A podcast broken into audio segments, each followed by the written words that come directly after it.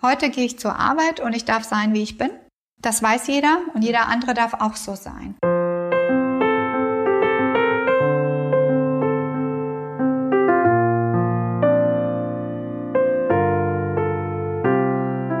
Zu sehen, was für wunderbare Menschen es sind, wenn sie den Freiraum bekommen, ich zu sein.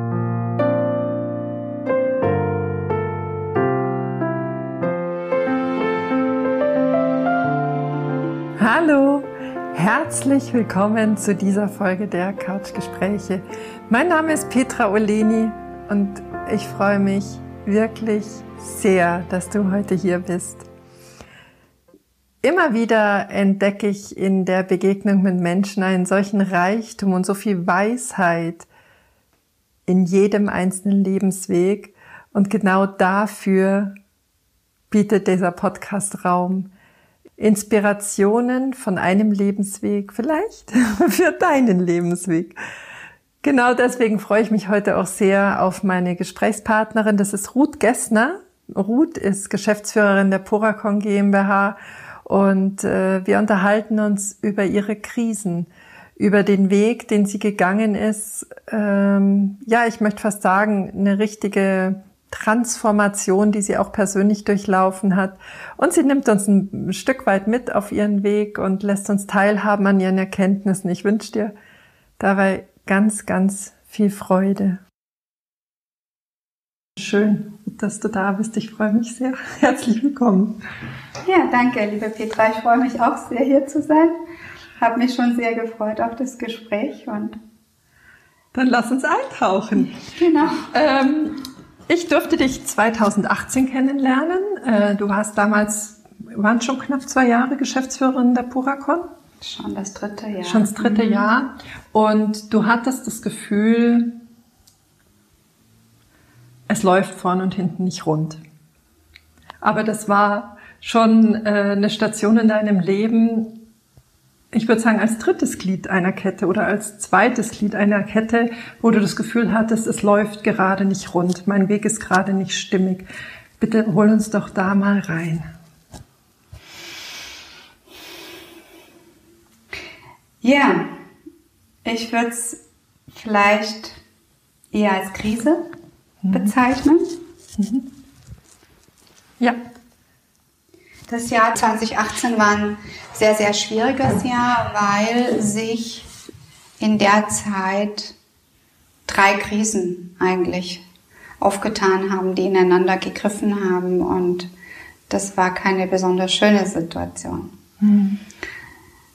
Hintergrund ist der letztendlich habe ich in den Jahren davor sehr erfolgreich in internationalen großen Konzernen gearbeitet, war sehr stark geprägt von der Kultur in diesen Konzernen, mhm. sprich von den Hierarchien, ähm, auch von dem Erfolgsdruck dort mhm. ganz klar, von der Vorgabe immer performen zu müssen, immer zu liefern, konnte da auch sehr gut mithalten, war da auch stolz drauf, ganz ja. klar auf das, was ich da erreicht habe.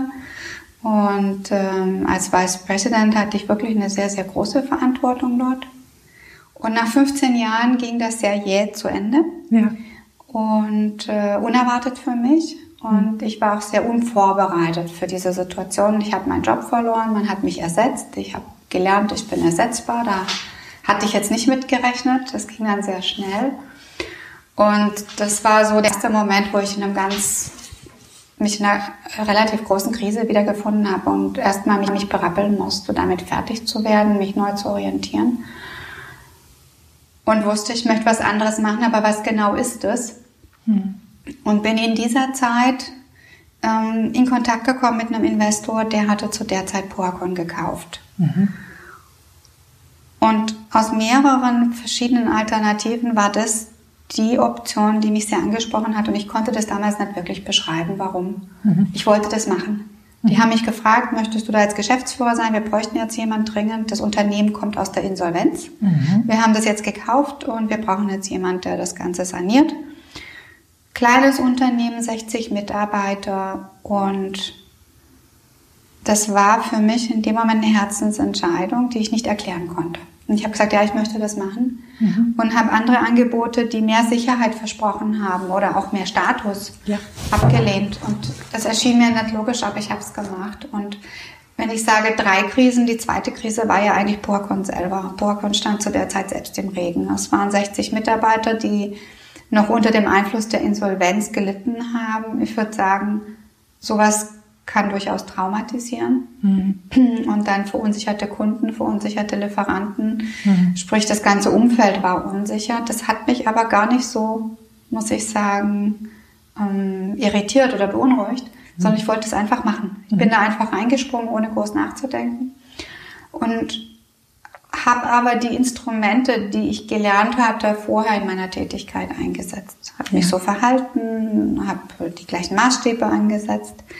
Ähm, das konnte eigentlich nur schief gehen. Mhm. Und 2018 war es dann soweit. Das war dann die dritte Krise, in der ich mich wiedergefunden habe. Bandscheibenvorfall ja. in der Halswirbelsäule, sechs Wochen krankgeschrieben, sehr viel Zeit nachzudenken, in mich zu gehen. Wir hatten zu der Zeit schon echte Erfolge eingefahren. Wir haben jedes Jahr Wachstum hingelegt, wir haben sehr viel Prozesse optimiert, einen neuen Marketingauftritt hingelegt. Ich dachte, wir sind auf einem guten Weg. Mhm. Aber ich spürte einfach die Last und die habe ich bis zu dem Zeitpunkt alleine getragen, hatte das Gefühl, ich bin für alles verantwortlich. Ich muss das Ganze hier treiben und führen und mhm letztendlich war es zu viel. Und das war dann die dritte Krise. Mhm. Und ja, in der Situation wurde mir dann klar, dass ich das so nicht schaffen kann. Mhm. Magst du uns mal in die Gedanken- und Gefühlswelt holen, in der du dich befunden hast in der Zeit zu Hause mit Bandscheibenvorfall? Ja, da kommen viele Dinge zusammen. Das erste ist ja erstmal das Erstaunen, die Firma läuft weiter. Mhm. Ich, die ich ja so unabkömmlich bin, bin nicht da und trotzdem bricht die Firma nicht zusammen. Das ist ja schon mal eine erste interessante Erkenntnis. Ja. Meine Mitarbeiter haben das ganz gut gemanagt. Ähm, das zweite war, ich glaube, unterschwellig wusste ich die ganze Zeit, irgendwas läuft nicht richtig. Ich habe mich nicht wohl gefühlt. Mhm. Und meine Mitarbeiter haben sich nicht wohlgefühlt. Mhm. Ähm, vor dem Hintergrund, ich glaube, es war einfach nach wie vor kein Vertrauen da. Mhm. Das haben wir alle wahrscheinlich mitgebracht und vor allem meine Mitarbeiter aus der Krise heraus, aus der Insolvenz heraus. Es ist uns aber nicht gelungen, die Kultur wirklich signifikant zu verbessern. Mhm. Diese Angst, hm. die hat man einfach gespürt. Die Angst, die Unsicherheit, ähm, das Misstrauen. Wir haben sehr, sehr hart gearbeitet alle zusammen. Mhm. Aber die Motivation, so hart zu arbeiten, war irgendwie nicht die Freude am Erfolg oder dass, dass es uns Spaß gemacht hat, sondern immer, ja, wir müssen mehr leisten. Wenn wir uns ganz, ganz arg anstrengen, dann wird das was. Ja, es ist auch was geworden. Wir haben uns auch ganz arg angestrengt, aber das war halt auch sehr, sehr anstrengend. Ja. ja. Klar, wenn man sich anstrengt, ist es anstrengend. Ja.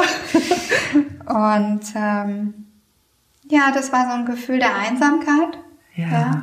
ja.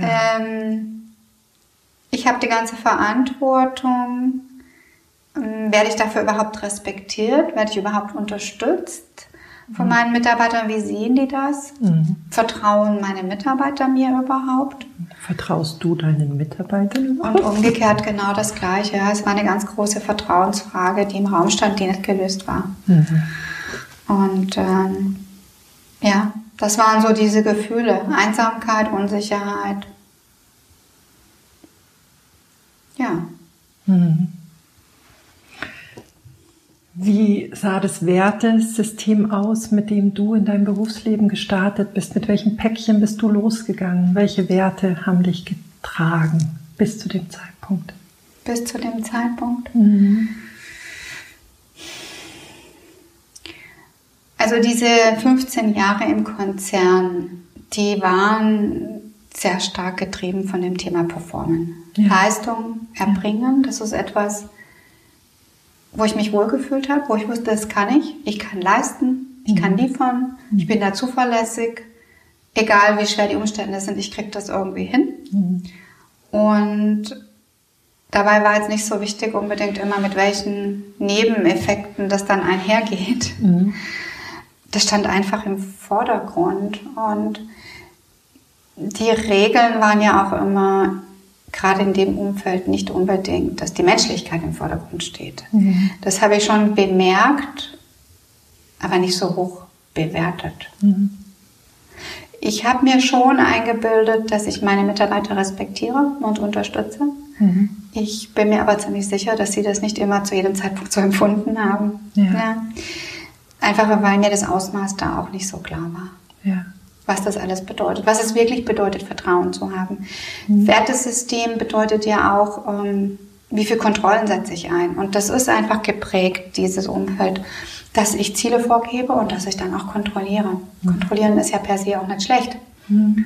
Ähm, Klar wird gesagt, kontrollieren ist auch eine gewisse Wertschätzung. Ich gucke mir an, was du machst. Es ist aber auch immer eine Frage der Tonality und wie empfindet der andere das? Kontrolliert man jetzt, um ähm, zu zeigen, ich schaue mir an, ich bin für dich da, um dir zu helfen, oder um wirklich auch Druck auszuüben. Und ich denke schon, dass das eher so ankam als Druck. Mhm. Ja, sie will sich da absichern.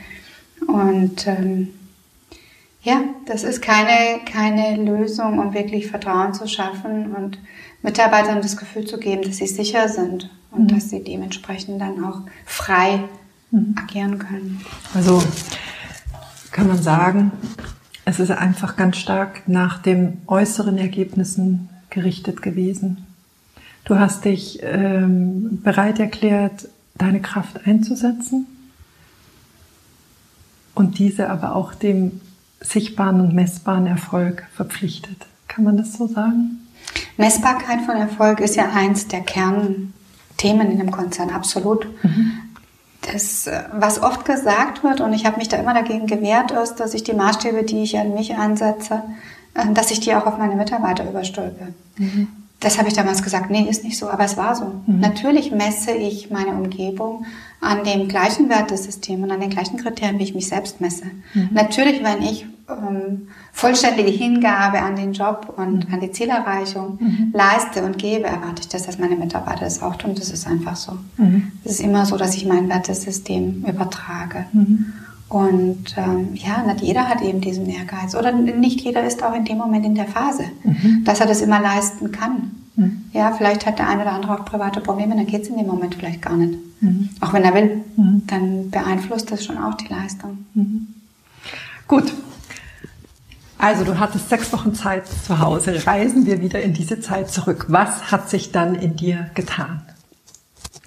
Ich habe erlebt, dass so Phasen, wo man erkrankt, da passieren ganz interessante Dinge. Oftmals verselbstständigen sich da innere Entwicklungen. Ja. Also ich habe es auch damals gespürt in dieser Phase, während der Körper krank ist, hat sich was verselbstständigt in mir.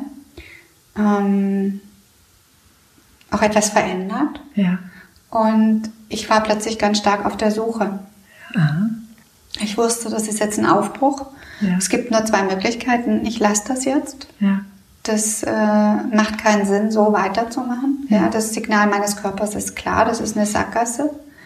Also entweder gestehe ich mir das ein, dass das Projekt erfolglos war, wobei nicht ganz erfolglos, aber jetzt nicht so, dass ich sagen würde, ja, super gelaufen. Ähm, oder aber ich mache grundlegend was anderes. Mhm.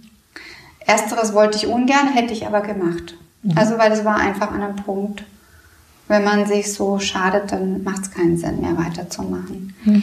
Ähm, die andere Option fand ich jetzt noch ein bisschen interessanter. Können wir nicht was ändern und das doch noch hinkriegen?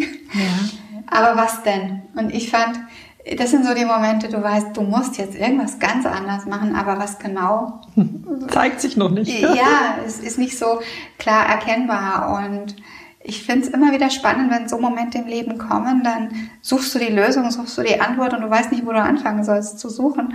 Ja. Und ich wusste damals, ich muss, ich muss raus aus dieser Nummer, dass ich alle Verantwortung mir anhalse. Ja, anhalse, deshalb habe ich ja jetzt auch am Halswirbel mhm. diesen Bandscheibenvorfall. Das muss runter von meinen Schultern. Es kann nicht alles auf meiner Schulter liegen. Ich kann nicht den ganzen Karren ziehen mhm. und alle 60 Mitarbeiter mitziehen. Die Kraft habe ich einfach nicht. Ich muss es hinbekommen, dass meine Mitarbeiter nach vorne gehen, dass meine Mitarbeiter ziehen mhm. und dass ich nur noch mitentscheide, wo es denn eigentlich hingeht. Mhm. Aber nicht der bin, der immer zieht. Mhm.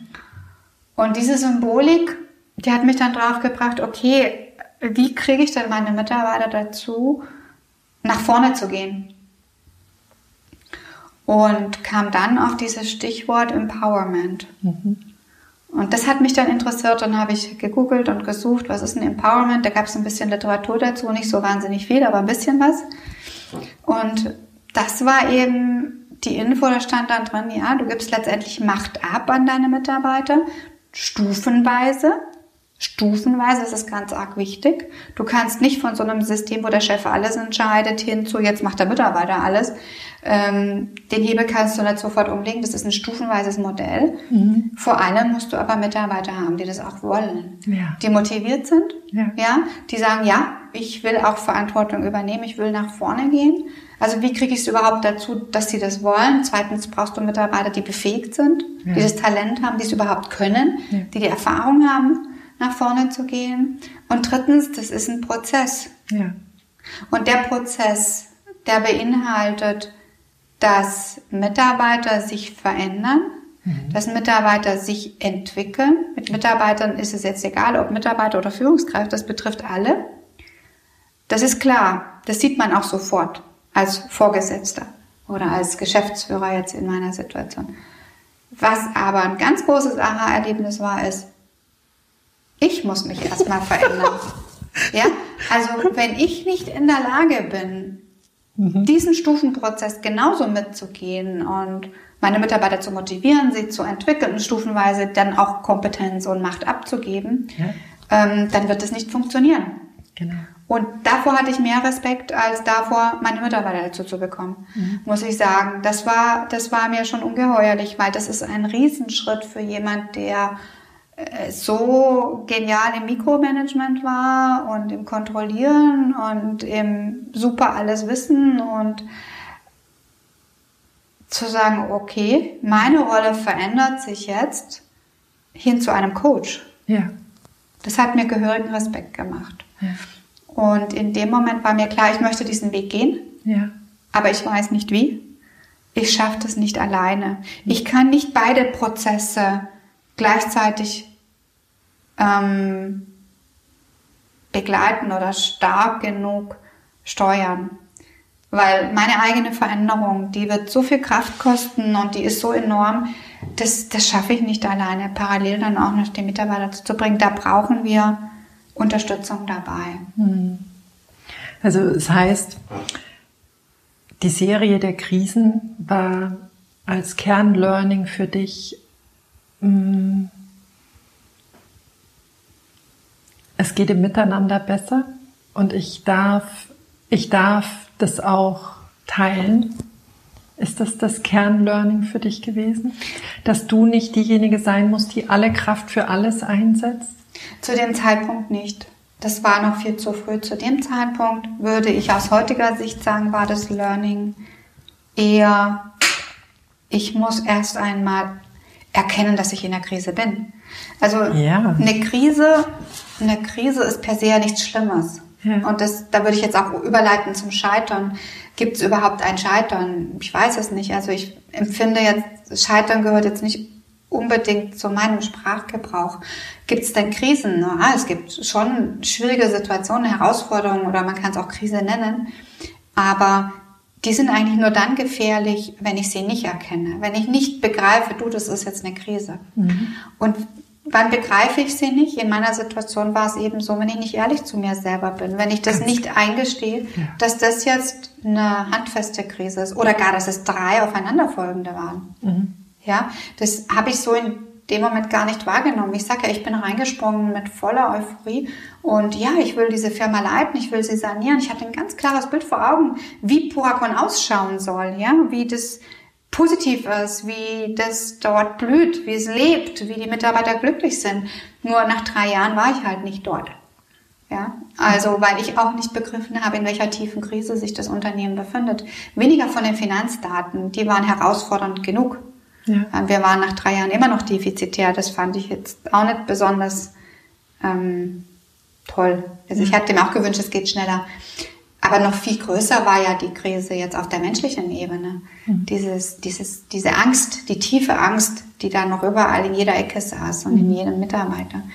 Und das hatte ich nicht begriffen. Und dieses ehrlich sich einzugestehen, das ist, glaube ich, der wichtigste Schritt. Dann, dann kann man, glaube ich, Krisen besser auch managen. Aber erstmal ist es wichtig, dass ich sie erkenne und dass ich sie auch akzeptiere und annehme. Mhm. Wunderschön.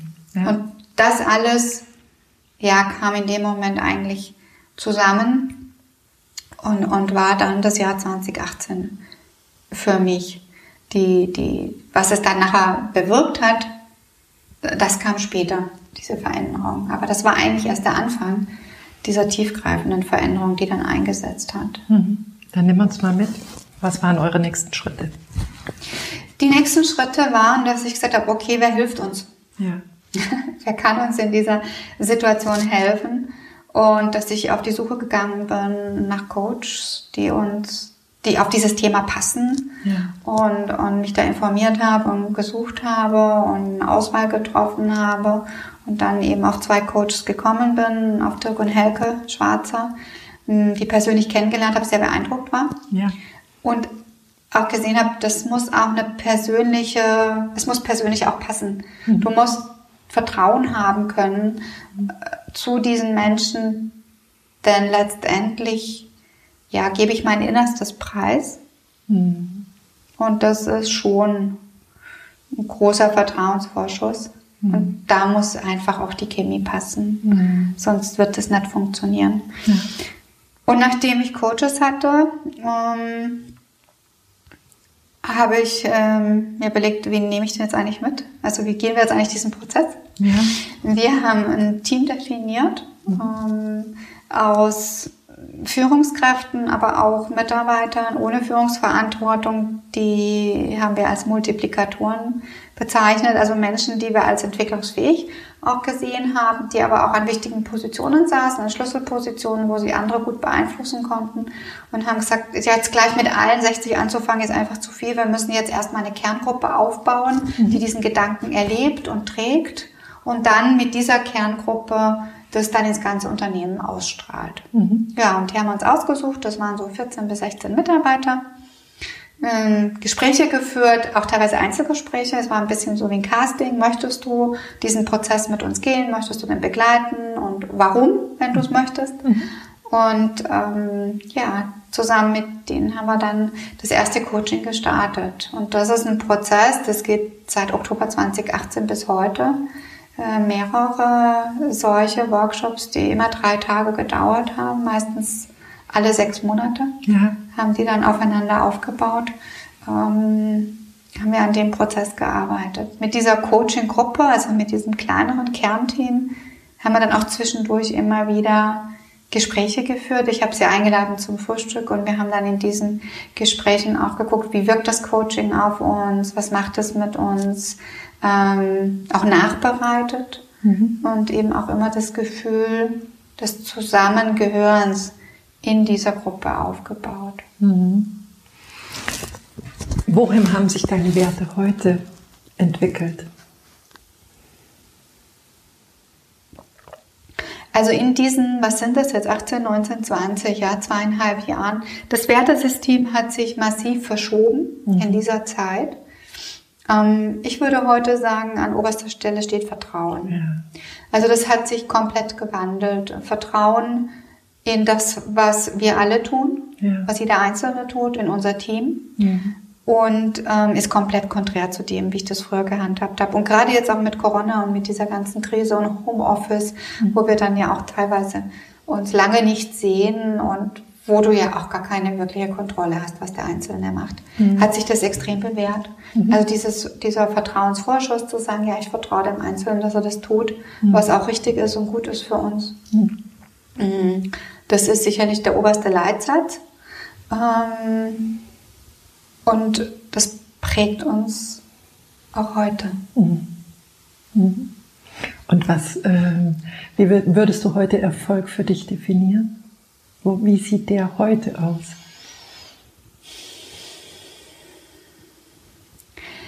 Jetzt mal nur für dich persönlich.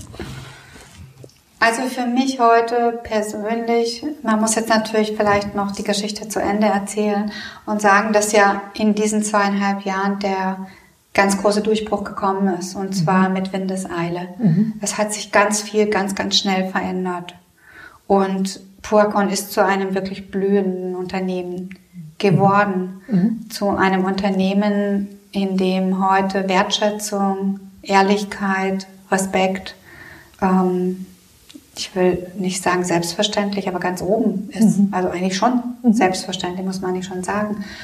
Das, das ist das, was uns heute auszeichnet, dass wir diesen Weg zusammengegangen sind, mhm. dass wir uns da entwickelt haben in dieser, in dieser ganzen zweieinhalbjährigen Geschichte.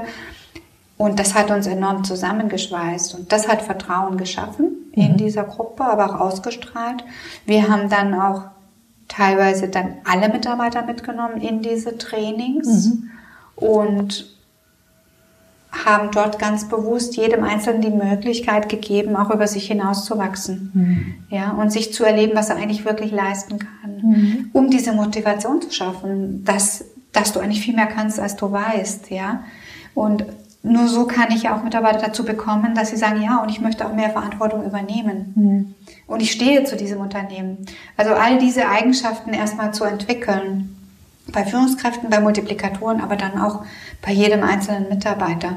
Und das geht nicht von heute auf morgen, das ist ein Prozess. Ja. Und da musst du auch stehen zu deinem Wort, du musst es auch beweisen, das, was du sagst. Und ähm, es gibt auch immer wieder Rückschläge, das gehört auch ganz, gehört dazu, dass du auch damit klarkommst, wenn es nicht immer perfekt läuft, aber es geht immer ein Stückchen besser. Mhm. Und ähm, das hat dann dazu geführt, dass das Unternehmen schlagartig ähm, auch in den finanziellen Aspekten sich mhm. verbessert hat. Wir sind vorher schon gewachsen, aber wir sind danach rasant gewachsen. Das ist wieder so spannend, gell? wie innen so außen. Ihr Absolut. seid in euch in so eine Fülle gekommen. Die Mitarbeiter leben ihr Potenzial und ihr seht es eins zu eins im Außen. Also das Interessante ist, das strahlt einfach ab. Ja. Also so wie wir miteinander umgehen, so gehen wir mit Kunden um, so ja. gehen wir mit Lieferanten um und wir ziehen das dann auch an. Ja. Kunden spüren das, Kunden spüren das, wenn sie zu uns kommen, dass wir zuhören, ja. dass wir versuchen mal aufs reinzufühlen, was bewegt denn den jetzt, was ist das individuelle Bedürfnis von dem, was braucht er jetzt eigentlich? Ja. Und das schafft so viel Anerkennung und Zusammenhalt. Mm, und das hat sich dann in den Finanzzahlen eben wirklich extrem ausge, aus, ausgewirkt. Wir sind dann 30 Prozent gewachsen. Ja. Wir, sind, ähm, wir sind dann in die Gewinnzone gekommen. Wir haben EBITDA erwirtschaftet von, mit einer so schnellen Geschwindigkeit, das ähm, hätten wir uns nicht mal träumen lassen. Also so schnell ging das. Und das Ganze resultierte dann eben auch da, darin, dass dann die Firma saniert war und verkauft wurde. Und das war eigentlich so das letzte Puzzlestück, was noch gefehlt hat. Wir hatten einen Investor, mit dem ich sehr gut zusammengearbeitet habe. Das war wirklich eine ganz, ganz tolle Zeit, mhm. der uns da sehr unterstützt hat in dieser auch schwierigen Zeit von fünf Jahren und auch Vertrauen dann entwickelt hat zu uns und ja, zu mir. Das ja. habe ich sehr genossen. Mhm. Ja. Und, ähm, und jetzt sind wir Teil einer Gruppe, einer Unternehmensgruppe, die zehnmal so groß ist wie wir der Marktführer ist in Europa in dem Bereich ähm, Implantatherstellung. Und das ist für uns ein ganz, ganz tolles Gefühl. Das ist quasi so die Phase vor der Insolvenz. Mhm. Purcon 1.0, dann die fünf Jahre waren Purcon 2.0, jetzt ist es Purcon 3.0. Jetzt sind wir Teil eines großen Ganzen und sind ähm, ja in der nächsten Phase. Und das, das ist wunderschön äh, zu erleben, wie ich zusammen mit dem Team einfach auch das alles hinter mir lassen konnte. Dieses Erbe abgeschüttelt. Mhm. Und jetzt sind wir da, wo wir immer gemeinsam hin wollten. Aber das war eher dann eben das Ergebnis des Ganzen. Also mhm. diese, das Wertesystem, was sich verschiebt, führt eigentlich noch zu besseren finanziellen Ergebnissen, auch wenn man das jemandem schwer erklären kann, der rein die finanzielle Seite sieht. Und da habe ich auch großes Verständnis dafür, dass es sich nicht jedem erschließt. Ich habe in der Zeit einen Kurs besucht bei Harvard, einen Online-Kurs, der ja. mich sehr fasziniert hat. Der hat mich so in den Bann gezogen. Kann ich jedem empfehlen, hat damals 99 Dollar gekostet, also ist absolut finanzierbar. Und der hieß uh, A Culture of Health. Mhm. Und die obere, oberste Aussage war dort, wenn es dir gelingt, ein Unternehmen zu gestalten, in dem dein Fokus auf die Gesundheit und das Wohlbefinden deiner Mitarbeiter gelegt wird, werden sich Umsatz und Profitabilität deutlich verbessern. Das ist erstmal so eine Aussage, die für einen reinen mh, mm, Finanzmenschen oder BWLer nicht so logisch erscheint. Aber es ist so. Natürlich. Das ist ja nichts anderes, das Wohlbefinden des Mitarbeiters in den Mittelpunkt zu stellen, wenn ich über Vertrauen rede. Da geht es nicht nur um Gesundheitsmaßnahmen wie Sport, Betriebssport, da haben wir auch mhm. unsere Konzepte oder gesunde Ernährung oder einfach auch Arbeitsbedingungen. Mm, das alles ist extrem wichtig. Das Wichtigste aber ist, dass meine Mitarbeiter fühlen und wissen, dass es mir persönlich wichtig ist, dass es ihnen gut geht mhm. und dass sie das glauben. Ja. Und heute ist es so, ähm, dass ich glaube, dass wir da angekommen sind. Dass mhm. Mitarbeiter spüren, wir kümmern uns und es ist für uns von Herzen wichtig. Es ist nicht eine Floskel. Nee. Es ist ernst gemeint. Ja. Ja. Und und das verändert einfach viel, weil wenn du in der Krise bist, wie jetzt auch Corona oder anderen Herausforderungen, dann hast du die Menschen hinter dir. Ja. Die sind da, die unterstützen dich. Ja. Und sie machen genau den Teil, den du ähm, vielleicht nicht pro forma einfordern kannst.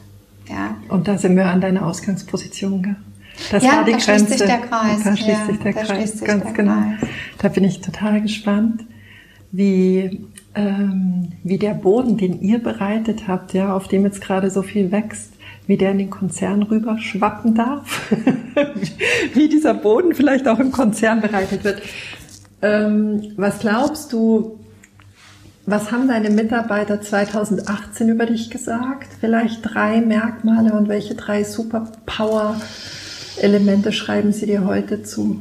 Wie hat sich das Bild der Mitarbeiter auf dich gewandelt? Also ich glaube, dass jeder Mitarbeiter ähm, mir in den ersten drei Jahren zugestanden hat, dass ich mich mehr als 100 Prozent einsetze für Buracon. Ja. Auf jeden Fall, dass ich das mit ja. Herzblut, mit Leidenschaft mache, dass ich das ehrlich möchte, dass ja. es uns gut geht, ähm, dass ich alles gebe, was ich kann. Mhm. Ähm, und weit mehr als das und hat ja dann auch in der Krankheit resultiert. Ich glaube, der gute Wille, der Vorsatz und auch, dass ich jetzt als Manager die Fähigkeiten habe, das, ähm, glaube ich, hat nicht wirklich jemand bezweifelt. Mhm.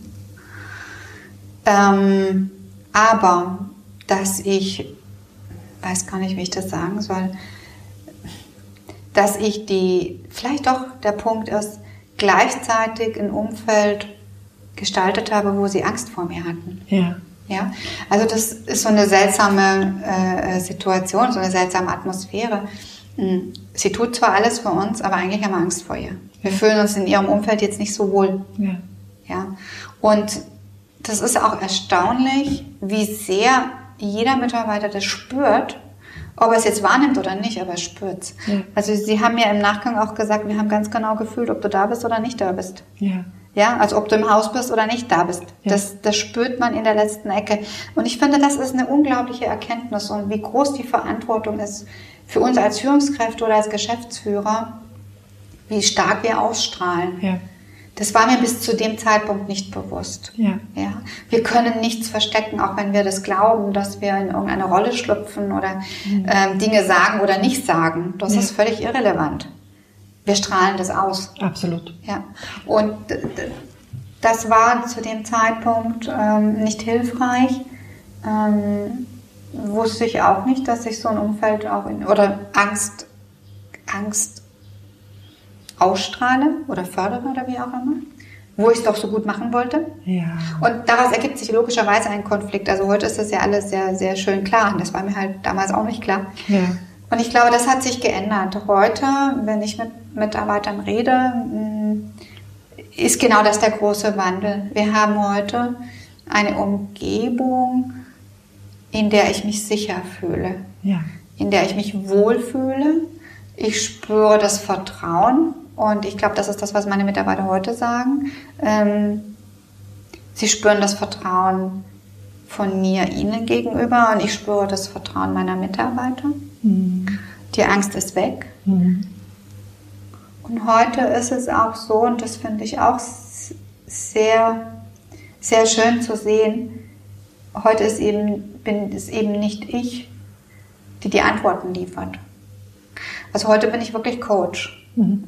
Es kommt immer noch vor, dass wir in Gesprächen dann vor Fragen stehen und mich dann alle angucken und ich dann denke, ist jetzt die Erwartung, dass ich diese Frage beantworte? Und dann sage, warum soll ich jetzt die richtige Person sein, mhm. das zu beantworten? Wer von uns im Raum mhm. kann sie denn am besten beantworten? Das muss ja gar nicht ich sein. Mhm.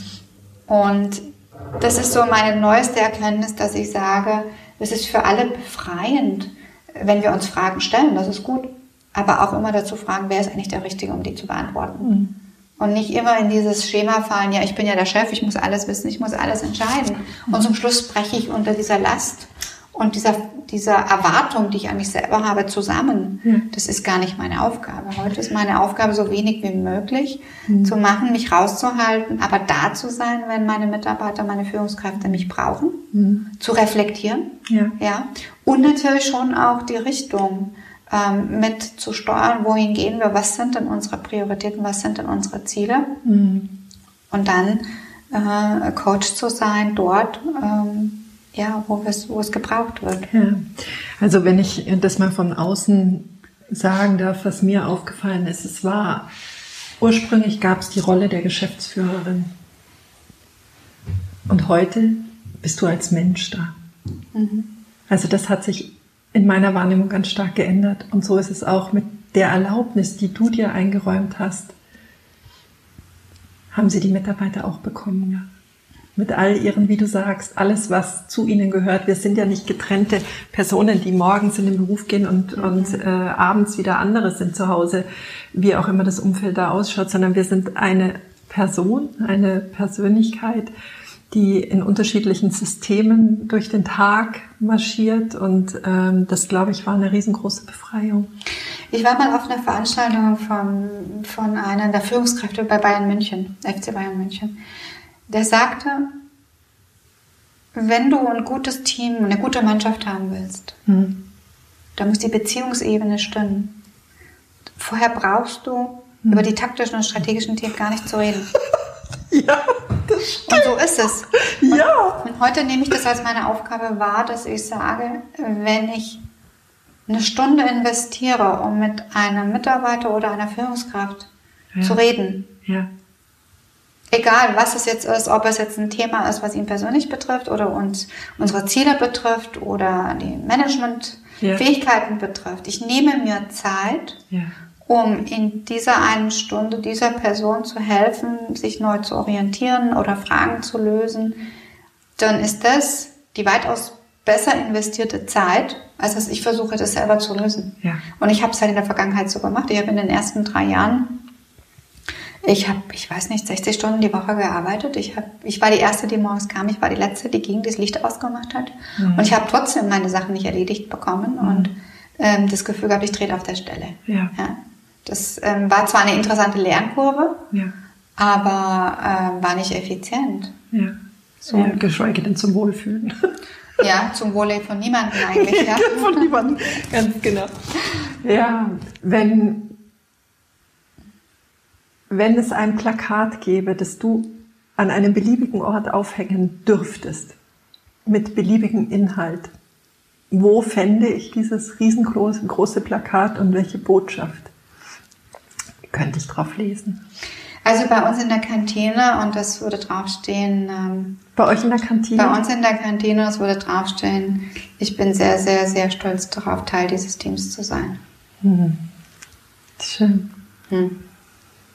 Und damit meine ich wirklich jeden Mitarbeiter. Also jeder, jeder an seinem Platz äh, trägt, trägt eben dazu bei. Und ich finde, es ist enorm wichtig, diese Wertschätzung zu haben. Wir haben unser Hierarchiesystem, das ist so tief in unserer Wahrnehmung.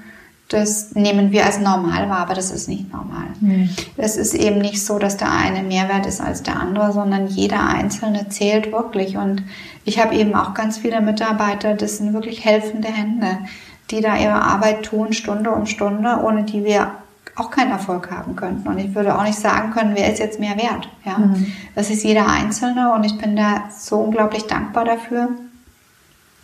Und ich bin wirklich stolz, Teil dieses Teams und Teil dieser Geschichte zu sein, ähm, weil das ist so einmalig, was mhm. wir gemeinsam erlebt haben.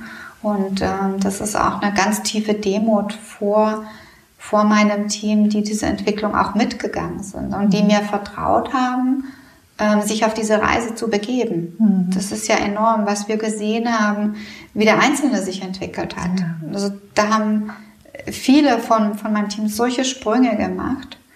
Ähm, das ist jedes, jeder Einzelne ist eine Geschichte in sich, mhm. die, die ich erzählen könnte mhm. und die so wertvoll ist und die so besonders und so einmalig ist. Mhm.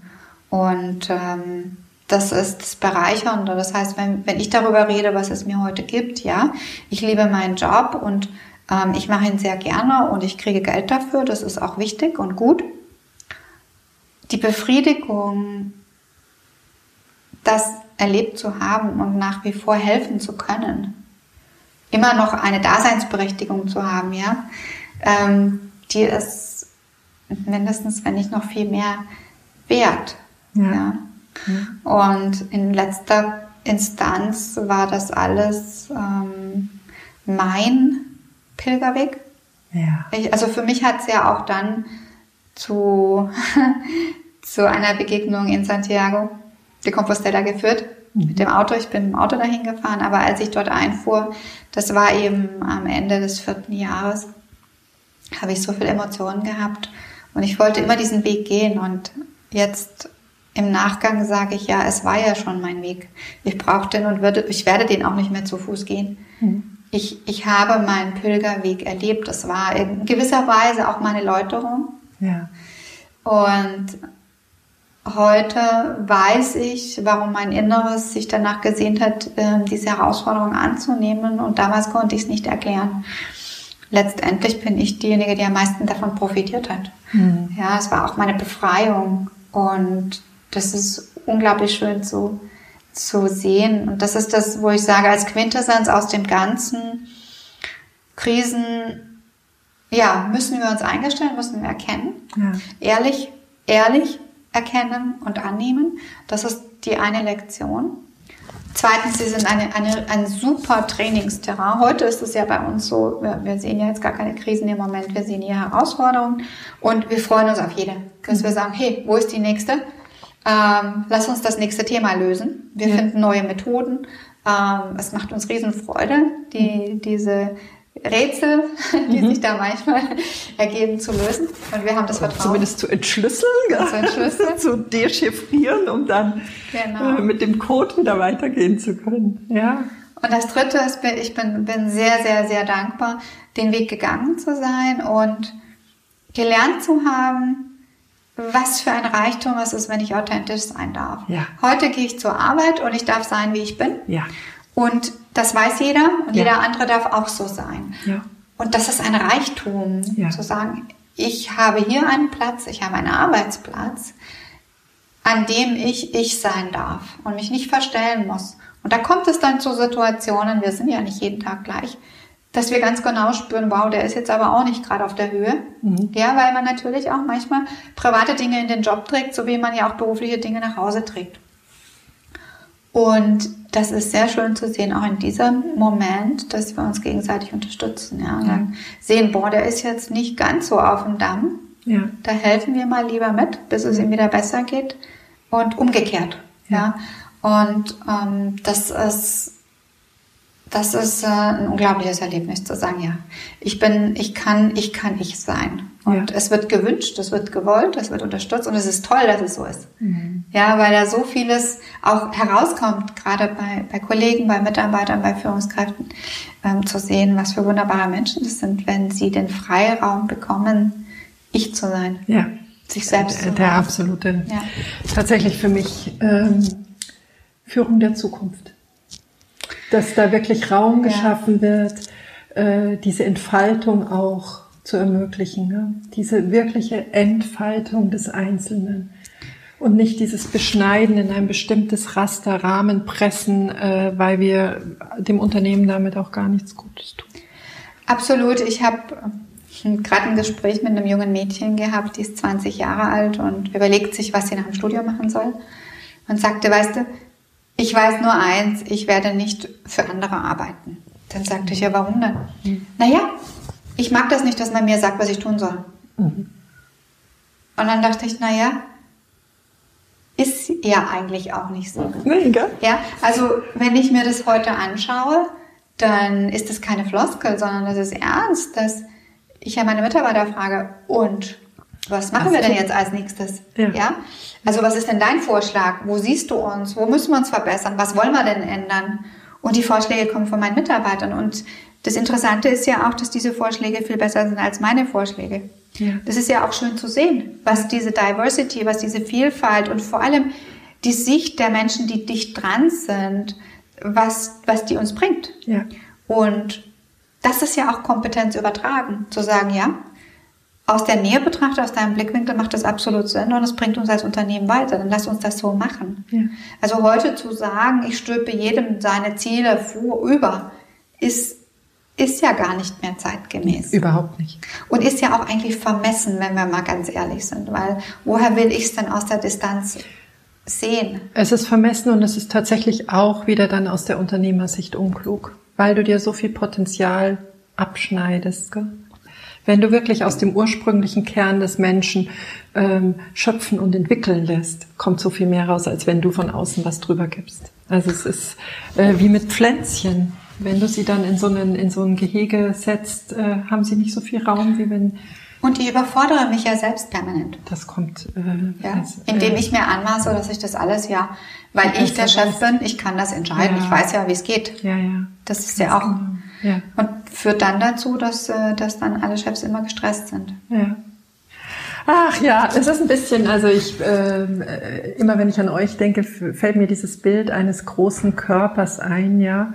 Und ich habe so das Gefühl, dass da in den letzten Jahren immer wieder von dem Blick, über den Blick von außen, dass da so jede Zelle ihren Platz eingenommen hat, ja, dass die jede ihre Bedeutsamkeit weiß, dass dieser Organismus gesund und ähm, stark mhm. einfach lebt, gell? ganz lebendiges und das finde ich äh, wunderschön und äh, ja, Ruth, ich möchte dich anerkennen, weil ich äh, durfte auch einen Teilweg äh, beobachten und begleiten und es ist für mich wirklich beeindruckend, was du da für eine Metamorphose gegangen bist. Also wirklich meine absolute Hochachtung und auch zwischendrin durfte ich die Verwirrung bei Mitarbeitern mitkriegen, wie sie ähm, das noch nicht greifen konnten, gell? dass du ja erst so warst und plötzlich voller Ernsthaftigkeit in diesen Prozess eingestiegen bist. Also was das auch für ähm, Vertrauenswege bedeutet haben für den Einzelnen. Also wirklich meine absolute Hochachtung und ähm, ja, ganz lieben Dank, dass du dir heute hier mit mir die Zeit genommen hast.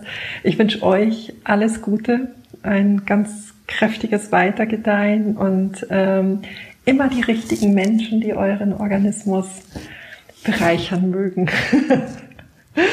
ja. ja, vielen Dank, Petra. Genauso ist es. Es ist ein Organismus, der lebt, ja. der sich entwickelt, der wandelbar ist. Ja. Das ist ein wunderschönes Bild. Und äh, so fühlt sich auch an. Ja. Und kann, der, der, der, der nie stehen bleibt. Mhm. Eine permanente Metamorphose. Und ich bin auch sehr dankbar, dass ich dich getroffen habe. Und ich glaube, das ist eben auch so eine Quintessenz für mich oder ein Learning, Hilfe anzunehmen und immer zu gucken, wer kann mir bei was helfen. Und du hast ein Talent.